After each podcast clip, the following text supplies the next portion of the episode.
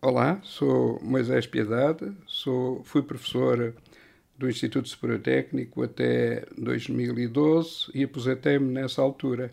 Sou investigador do INESC e neste momento sou diretor, fundador e diretor honorário do Museu Faraday. Professor, vamos recuar 40 anos agora e lembra-se de si em 1982 ou não? Lembro. Então, era muito diferente do que é agora? Era mais novo e tinha uma ambição muito grande nesse, nessa altura. E agora já sou menos ambicioso um bocadinho. Mas uh, esse ano foi o ano. Uh, eu estava a fazer o doutoramento nesse, nessa altura. Doutoramento em? Filtros. Defina-me lá isso, um doutoramento em filtros. Uh, basicamente são tecnologias para realizar filtros eletrónicos bem feitos e que tenham uma grande insensibilidade às, à variação dos valores dos componentes ou dos parâmetros dos filtros. Uh, eu era radioamador e os filtros, uh, para fazer um bom receptor é preciso ter bons filtros na parte de recepção. Um receptor de? Rádio, rádio, uhum. sim, bons filtros. E o meu interesse era, era exatamente. O meu grande interesse era nos filtros e como é que se realizavam eletronicamente. Sem um bom filtro, um rádio... O receptor não funciona bem, porque tem que separar as estações, tem que eliminar, o, rejeitar os ruídos ao lado. Ah, Deixa-me adivinhar, portanto, não dava para ouvir uma música eh, da Céline Dion limpinha. Uh, ouvia-se demasiado ruído e ouvia-se provavelmente outras rádios. Sim, sim. Portanto, onde estava, o onde filtro faz essa seleção, faz a, separa bem os canais de, dos diferentes canais de rádio, mas também de interferências eletromagnéticas que existem no mundo real. Limpa o sinal? Sim, basicamente só, só apanha o ruído que está dentro da banda que é ocupada pelo sinal. Esse doutoramento uh, influenciou alguma coisa daquilo que vamos falar agora não? Uh, influenciou, porque, uh, aliás, voltando um bocadinho atrás, em 1970, eu tinha um colega, que é o professor, eh, tinha e tenho, que é o professor José Tribolé, era meu colega de curso. E nós estudávamos ali no, no Café Londres, que agora é o Banco Espírito Santo, Novo Banco. Novo Banco. É uma das, da, uma das partes onde é, do banco é, era onde era o Café Londres. E estávamos a estudar lá e o, o, o Zé Tribolé andava a estudar filtros digitais. E, e eu tinha uns filtros que eram usados em rádios, mas que eram filtros de cristal muito seletivos, muito bons, com desempenho muito grande. E, e o Zé Tribolé disse: ah, isso, isso consegue-se agora fazer em digital. Epá, então, dou-te as especificações do filtro e tu projetas-me este filtro uh, uh, para eu depois implementar digitalmente. Quando ele me trouxe mais tarde o filtro, respondendo às especificações que eu tinha dito, pá, era uma complexidade enorme em circuitos eh, na altura, digitais, era um filtro digital. E, portanto, o meu primeiro interesse foi estudar filtros digitais, mas foi motivado por esta conversa com, com, com o professor José Tribalé. Uh, quando uh, eu depois acabei por trabalhar também em filtros em microondas com o professor João Figanier, isto já em 1970, 71, que era tinha uma bolsa, que ele tinha, era estudante, mas tinha uma bolsa. E e aqui eu trabalhava a seguir ao, ao, a essa altura, fundou-se o Centro de Eletrónica Aplicada na Universidade Técnica de Lisboa. Houve vários centros que se fundaram nessa altura de investigação. E, e eu, como era já assistente, professor eh, assistente da eletrónica, da, da área científica de eletrónica, que na altura se chamava Eletrónica Aplicada, uh, comecei-me a interessar por filtros e foi na altura que o professor Medeiros, que tinha feito o doutoramento em Inglaterra, que saiu da área de eletrotecnia e veio para a área de eletrónica. E, e o professor Medeiros tinha trabalhado em circuitos bons, analógicos, que dava para fazer filtros. Uh, e, e, eu uh, decidi fazer o doutoramento com o professor Medeiros Silva. E nesse doutoramento tinha uma ênfase grande uh, nos filtros, eram analógicos, eram digitais e o sample data, que era uma coisa que estava a aparecer, filtros com circuitos de condensadores comutados. Era uma tecnologia nova que estava a aparecer. Uh, nessa altura, eu arranjei um aluno para fazer um trabalho que ainda tenho, de implementar um filtro com circuitos discretos, um filtro desses de condensadores comutados. Foi o, agora é professor do ISEL, o professor António Pinto, que foi meu aluno uh, depois de mestrado.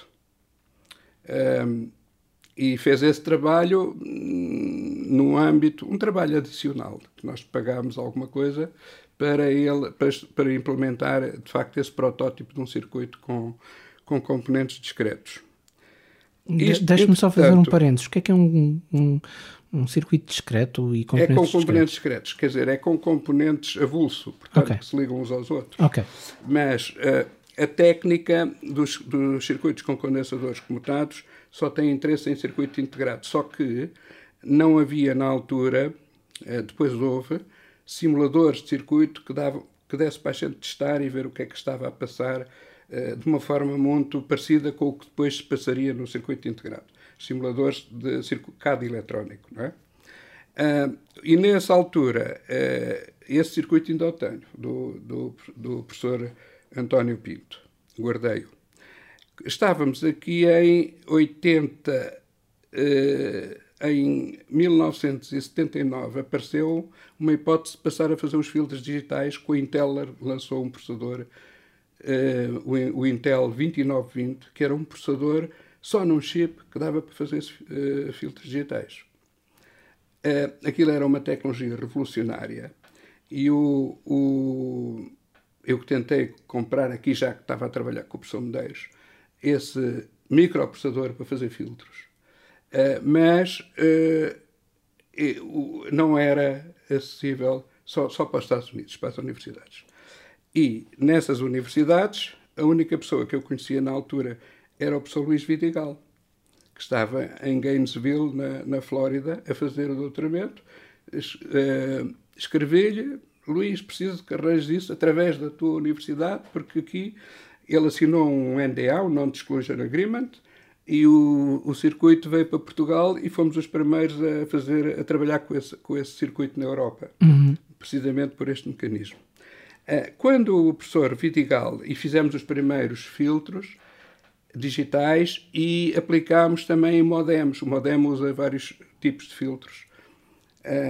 e esse, um modem que era o 300 bits por segundo, utiliza uh, um filtro que é basicamente o que depois implementamos no circuito integrado, com condensadores comutados. Portanto, foi a primeira vez que nós passamos de um circuito de componentes discretos para um, fazer mesmo um chip com tudo a funcionar integrado, um chip monolítico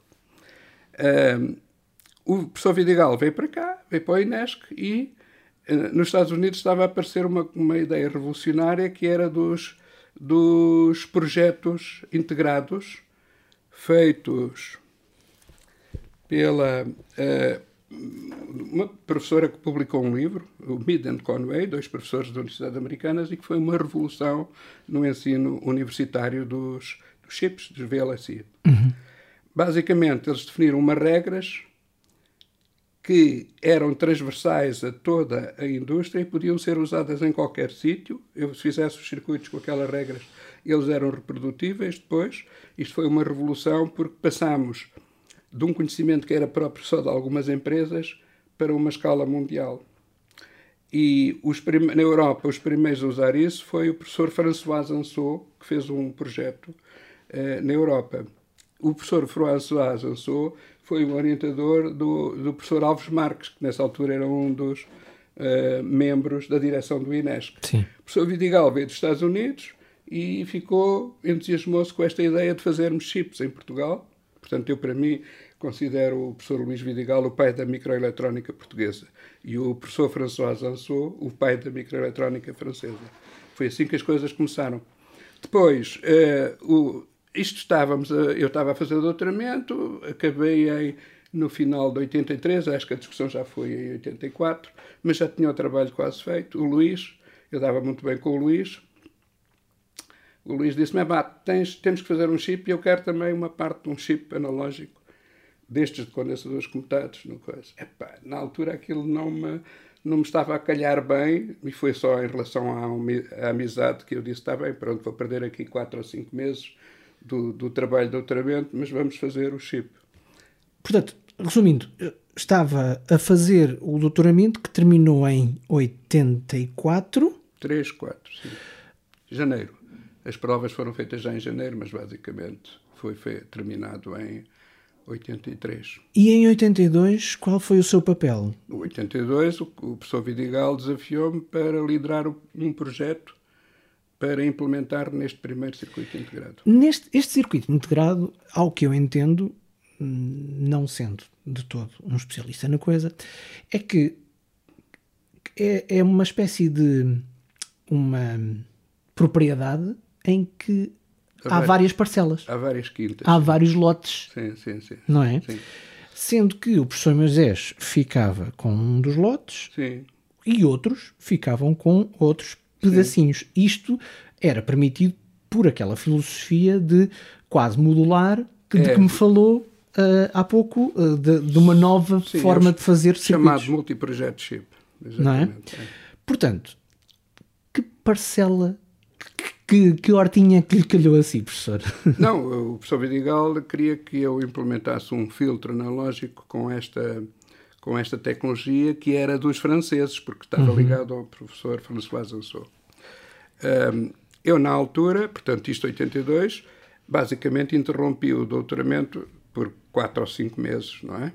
E, para este trabalho. De certo modo, primeiro estava, queria acabar o doutoramento, mas depois também era uma oportunidade única, não é?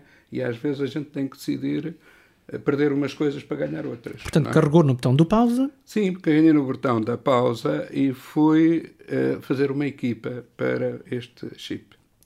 E na equipa convidei uh, o professor Rui Martins, que estava a começar o trabalho de mestrado também em circuitos com condensadores comutados, e o professor João Freire, que era o nosso especialista em modelos dos transistores MOS.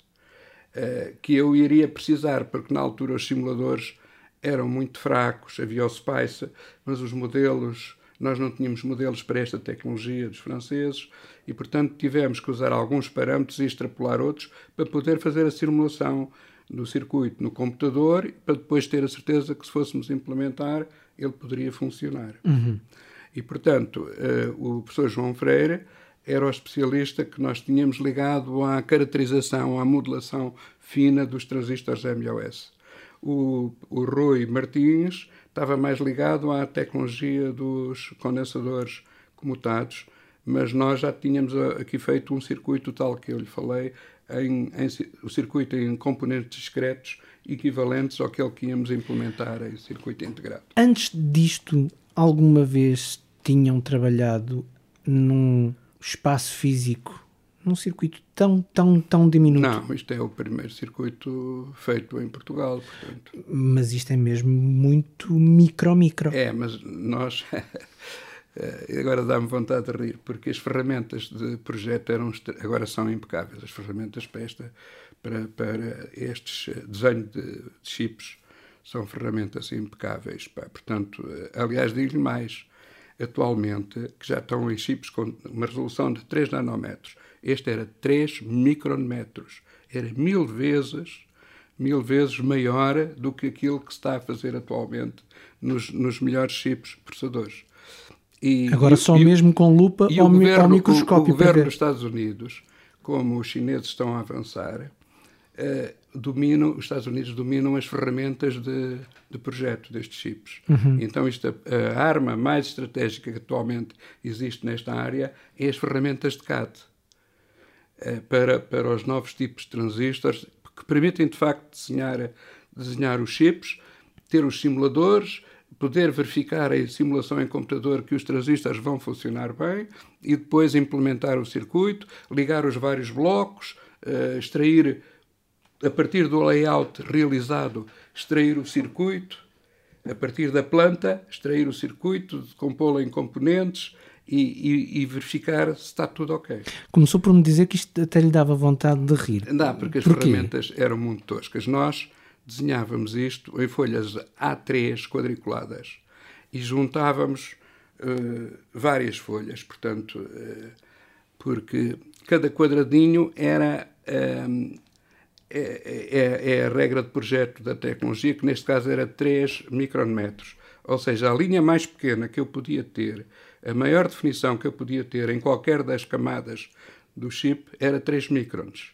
Por exemplo, eu lembro que uma pista metálica tinha que ser 3 lambda, 3 vezes 3 microns, 9 microns. Portanto, seria 3 uh, eh, quadrados do papel quadriculado, admitindo que a regra básica era um quadrado, era os 3 uh, eh, micrometros. Era uma unidade, não é? Sim, uma unidade. E, portanto, isto depois era tudo múltiplo assim.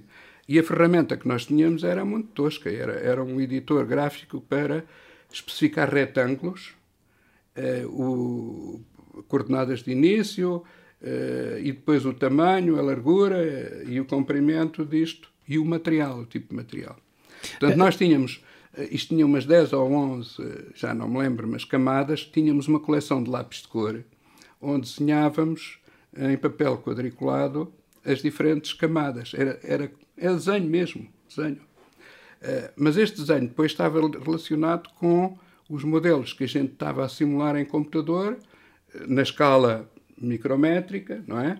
Mas eh, o desenho era feito a um nível era à mão, feito tudo. Uhum. Agora é tudo feito automaticamente. Há bocadinho estava-me a falar de folhas de A3 coladas umas às outras? Sim, eram.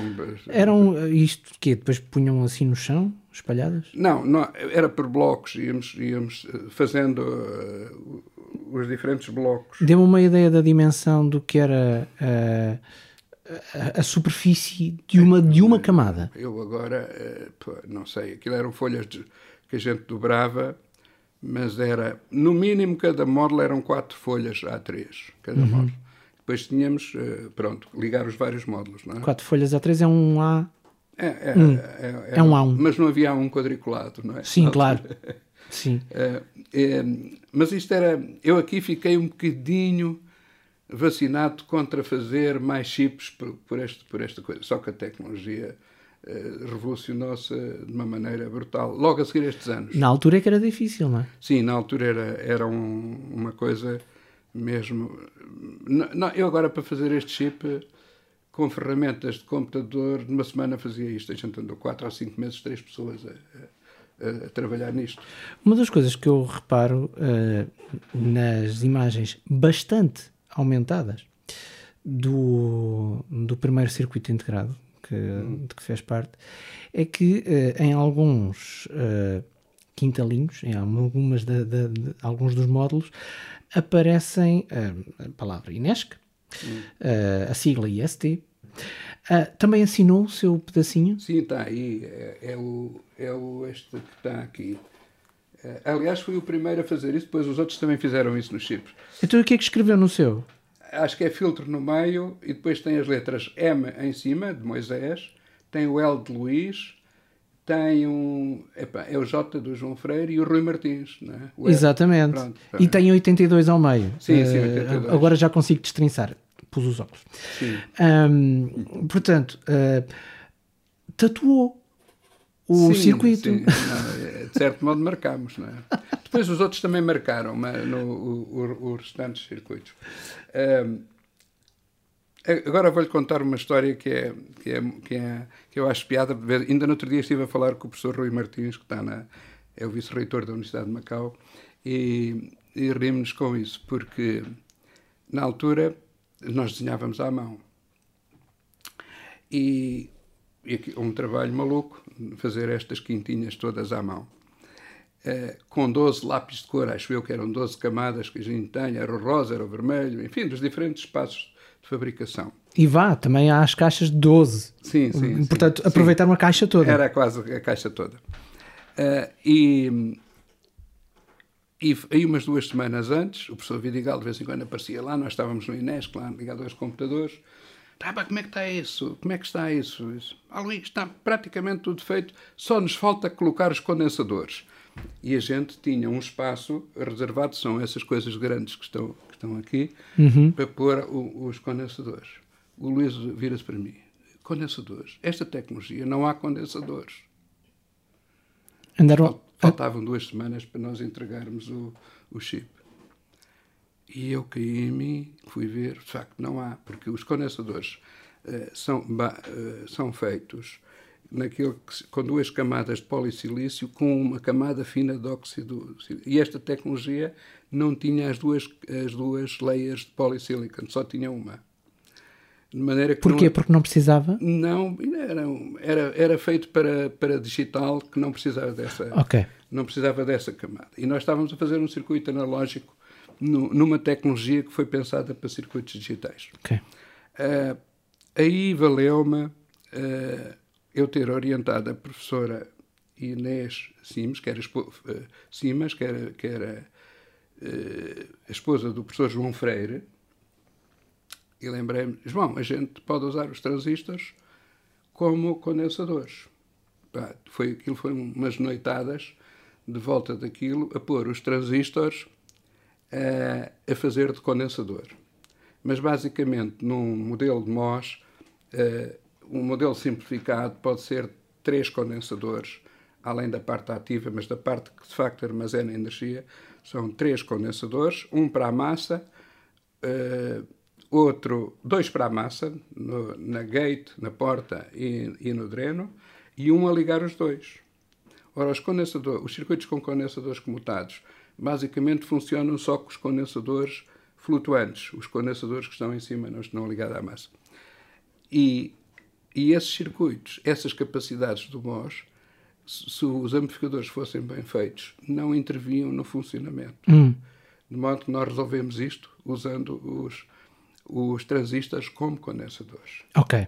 Mas ficámos, isto foi duas semanas antes, fizemos umas simulações, mas uh, aí já não havia modelos uh, para, para fazer isso.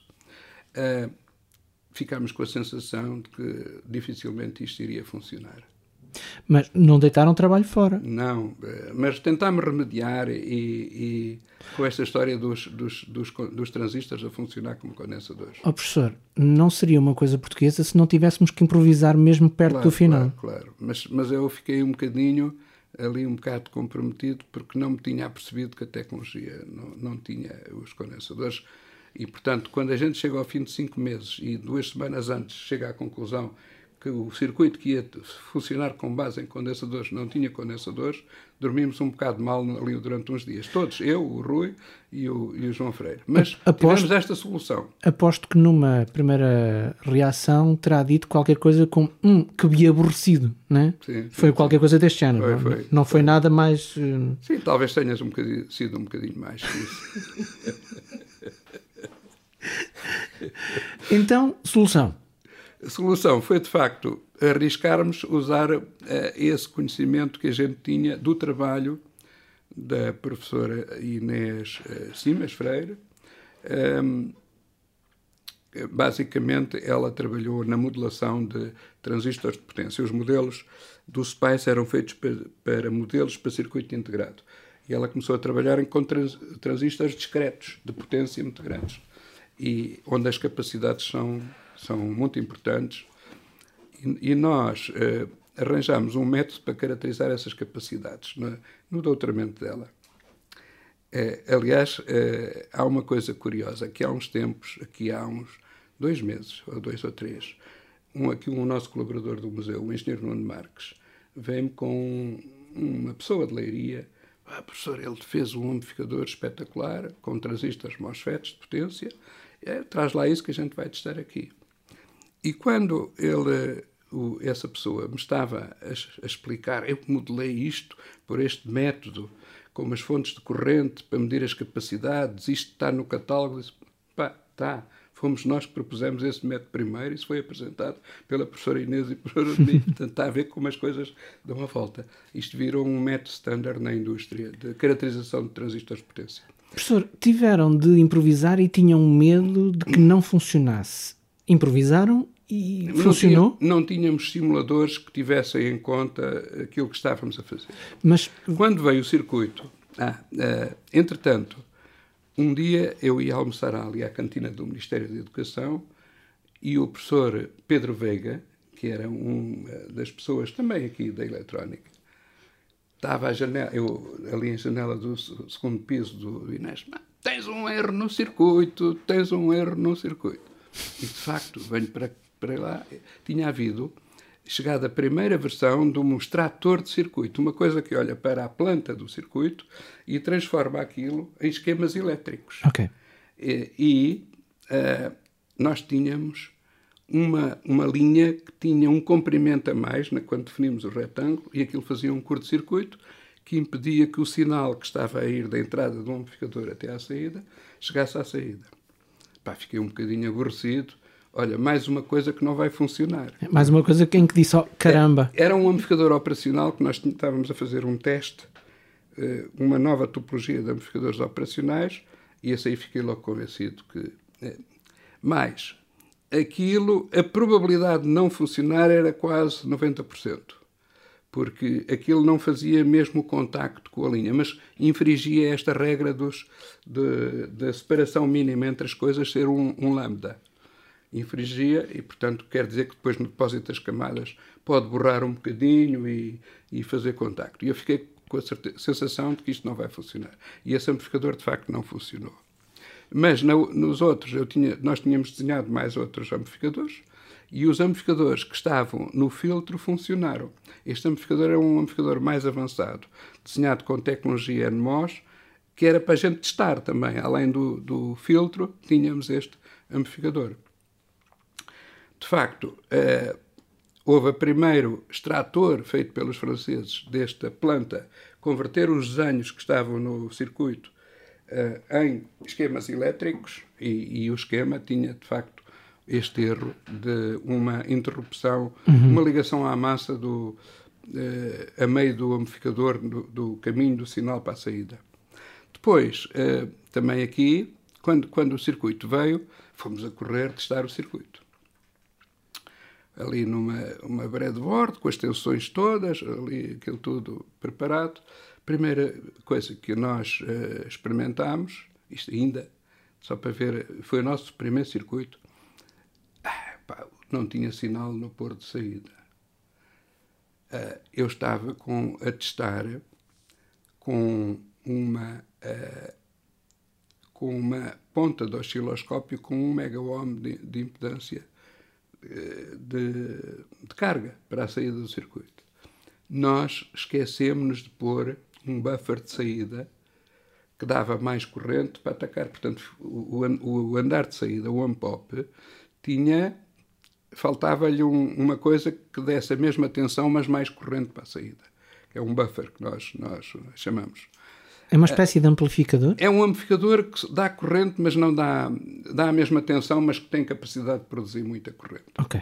É como um amplificador de áudio, que dá, dá basicamente dá uma tensão, mas tem uma capacidade de produzir muita É a mesma energia, só dá mais som, entre aspas. Não, dá mais energia também. Sim, Pronto, sim, mas, sim. mas a tensão é a mesma. Sim, exatamente resolvemos o problema metendo um buffer cá fora. E isto funcionou muito bem. Portanto, o buffer tinha uma impedância de entrada extremamente alta que estava de acordo. E quando fomos medir o, o filtro, tinha as características que nós, uh, nós tínhamos previsto, teoricamente, mesmo com aqueles condensadores mal arranjados a correr para simular os condensadores que não tivemos capacidade de, de meter no circuito. Isto foi, eu penso, que o único circuito que funcionou completamente foi o nosso. É esse que está é, feito aí nessa fotografia, o wire bonding, a ligação ao circuito, e que eu guardei. Guardei o circuito. Portanto, o vosso filtro, uh, devidamente assinado e devidamente identificado, funcionou. Sim. No circuito. E faz parte da tese de mestrado do professor Rui Martins. Muito bem. Porque na altura eu já tinha a tese praticamente pronta e também não vinha a propósito uh, inserir este trabalho no, no meu programa do, do doutoramento. E deu-se bem com, com, com, os outros circuitos na, das, outras, das outras quintinhas? No circuito integrado? Sim, eu, eu pronto, eu indiquei o professor Beltrán porque ele estava a par do que se passou na parte digital que foi orientada pelo professor Mário Lança, não é? Uh, e não, eu não, não sabia os detalhes do, do, dos resultados experimentais. É? Uhum. Uh, professor, valeu a pena pôr o seu doutoramento em pausa para este Sim, tramo? acho que valeu. Portanto, agora, vista a venda a posteriori, mas passámos todos um mau bocado com essa história de não haver condensadores, não termos modelos. Isto é um, era um circuito para tecnologias digitais e nós estávamos a implementar um circuito analógico nesta coisa. Uh, e era a primeira vez. Sim, sim. A primeira vez custa sempre um bocadinho mais. Não, as ferramentas eram muito toscas, não, isso não. Eu depois fiquei um bocadinho fascinado, só voltei a desenhar circuitos, aí por volta de 2000. Portanto, passaram para aí 18 ou 20 anos que eu meti. Foi, foi no projeto do, da, do Icons, da, que tem a ver com a Elónica. Portanto, nós comecei a ter, a ter alunos a fazer, inclusivamente alguns circuitos para biomédica, de, em que trabalharam o, o Tiago Costa, que depois foi, fez o doutoramento comigo, e depois foi pós-doc na Columbia University e agora é professor em Delft. Só voltou a desenhar circuitos uh, em 2018 anos depois. Diz-me que ficou um bocadinho vacinado. Traumatizado. Era aí que eu ia chegar. Com as ferramentas na altura, mas isso houve uma evolução. A palavra não era vacinado, Agora digo-lhe. Há um bocadinho agora de digo-lhe, atualmente, na área dos circuitos integrados, há uma competição muito grande. Uh, TSMC, que é uma, uma empresa de Taiwan, é a mais avançada do mundo. Portanto, Uh, e, mas por acaso foi a Samsung que agora fez os chips de 3 nanômetros uh, primeiro. 3 nanômetros uh, é a distância, é seis vezes a distância entre átomos do silício. Portanto, já estamos a um nível. Eu, aliás, aqui por mail iniciei umas discussões com, aqui num grupo interno, porque há uma regra do Moore, Moore que foi um dos dos, dos fundadores da Intel, que é que a complexidade dos circuitos duplica cada 18 meses. Ah, mas estamos a chegar a um limite. Portanto, agora, esta regra funciona em circuitos planares, só que agora já estamos em circuitos 3D, em que se põem camadas sobre camadas, e, portanto, eh, eu acho que é já um bocadinho batota, que já não é bem a regra de Moore, mas, de facto, a complexidade está, está a continuar a duplicar. Professor, eu. Mas na... só, chamo só a atenção que atualmente as ferramentas, havendo a tecnologia, que é para fazer estas, estas camadas extremamente. com, com processos litográficos extremamente finos, o átomo silício, 3 nanômetros, são, é a distância de 6 átomos, dos núcleos dos átomos. Portanto, estamos neste. Claro que o transistor não tem estas dimensões, tem vários isto chama-se lambda, que é, é, o 3 nanômetros, é a unidade mínima, é, é, um quadradinho dos nossos 3 microns, dá, uhum. mas depois é tudo maior que isso, não é? Eu fiz umas contas, agora recentemente, e um transistor com, é, feito com esta tecnologia dos 3 nanômetros, para digital, só está a trabalhar com 1800 eletrões. Portanto, já está a um nível em que as coisas são muito discretas, não é? Professor, uh, com a distância de 40 anos para este circuito integrado, uh, eu tenho uh, na minha mão uma versão, uma imagem ou várias imagens muito aumentadas, como já referi. À nossa beira temos cinco um, exemplares de circuitos que serão uh, mais ou menos o exemplo disto que eu tenho aqui à minha frente.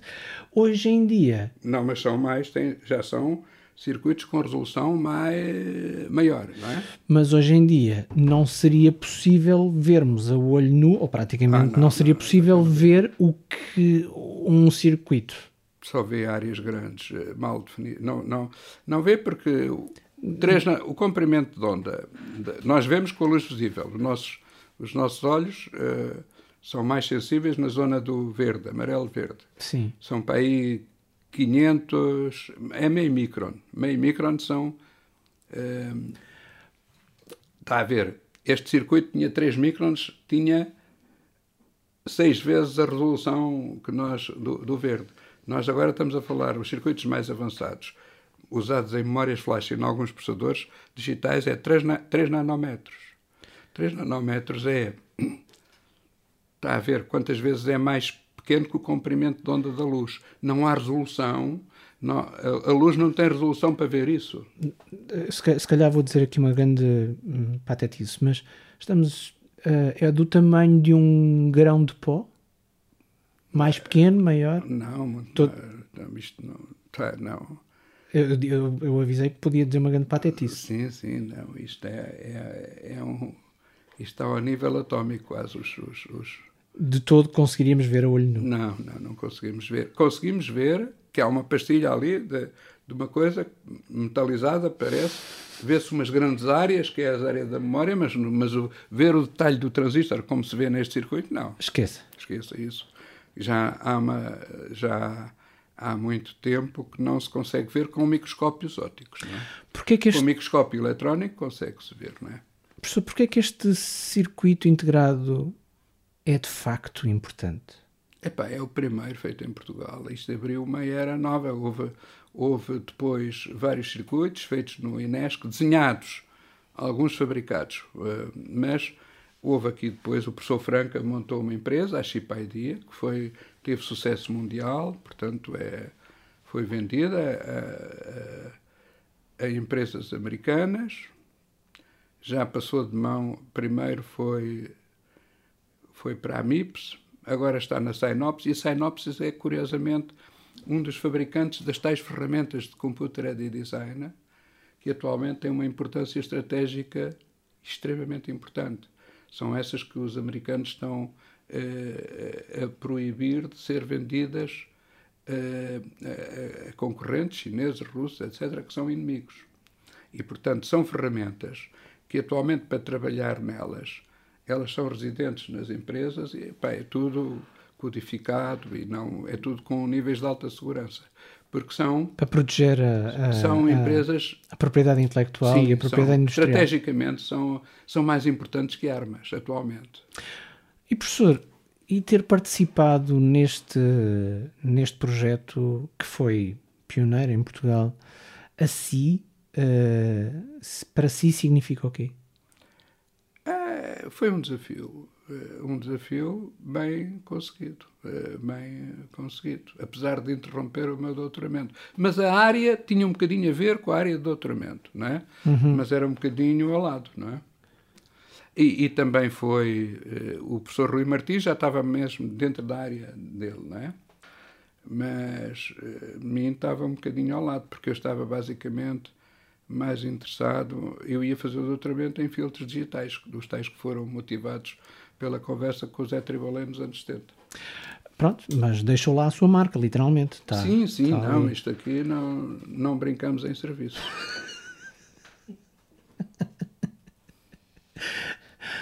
um, já me disse que é um projeto pioneiro. Uh, um... Pá, tivemos isto tudo ao professor Luís Vidigal, é?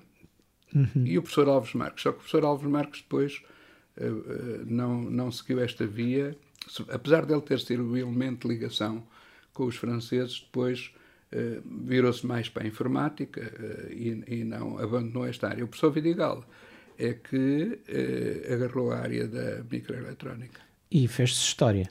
Sim, sim, sim. Não, isto, portanto, fomos os primeiros no país a, a, formar pessoas nesta área. É? Agora já, eh, por exemplo, quando o professor António Pinto, que tinha trabalhado comigo, eh, num exemplozinho de um circuito comigo e com o professor Medeiros, aqui, um exemplo experimental, feito com quando uh, quis fazer, fez um mestrado comigo, numa área diferente, que tem a ver com as câmaras de vídeo que estão aqui, mas depois, quando quis fazer o doutoramento, veio ter comigo e ele queria continuar o trabalho das câmaras. E disse: pá, não, tu eh, estás professor do ISEL, vocês não têm lá ninguém em microeletrónica e quem é eh, a pessoa indicada para te orientar é o professor Medeiros, que agora trabalha aqui no Inesc. Portanto, e foi assim que, que, que o Couto Pinto depois fez o doutoramento. Temos alguns, eu estive sempre ligado ao trabalho dele, temos alguns artigos publicados nessa, nessa área, mas o, o orientador foi basicamente o professor Medeiros uhum. Silva, que, era, que foi o meu orientador também aqui, mas numa área. Mais alguma coisa acerca deste circuito integrado? Já dissemos tudo. Uh, foi uma aventura. Valeu a pena? Sim, mas aquelas duas últimas semanas, digo-vos que, que, que eu não dormi durante duas semanas por causa daquela. Esses erro. cabelos brancos que têm aí já vêm dessa já- altura? já- é- o, que, o, o que vem daqui é a falta de cabelo.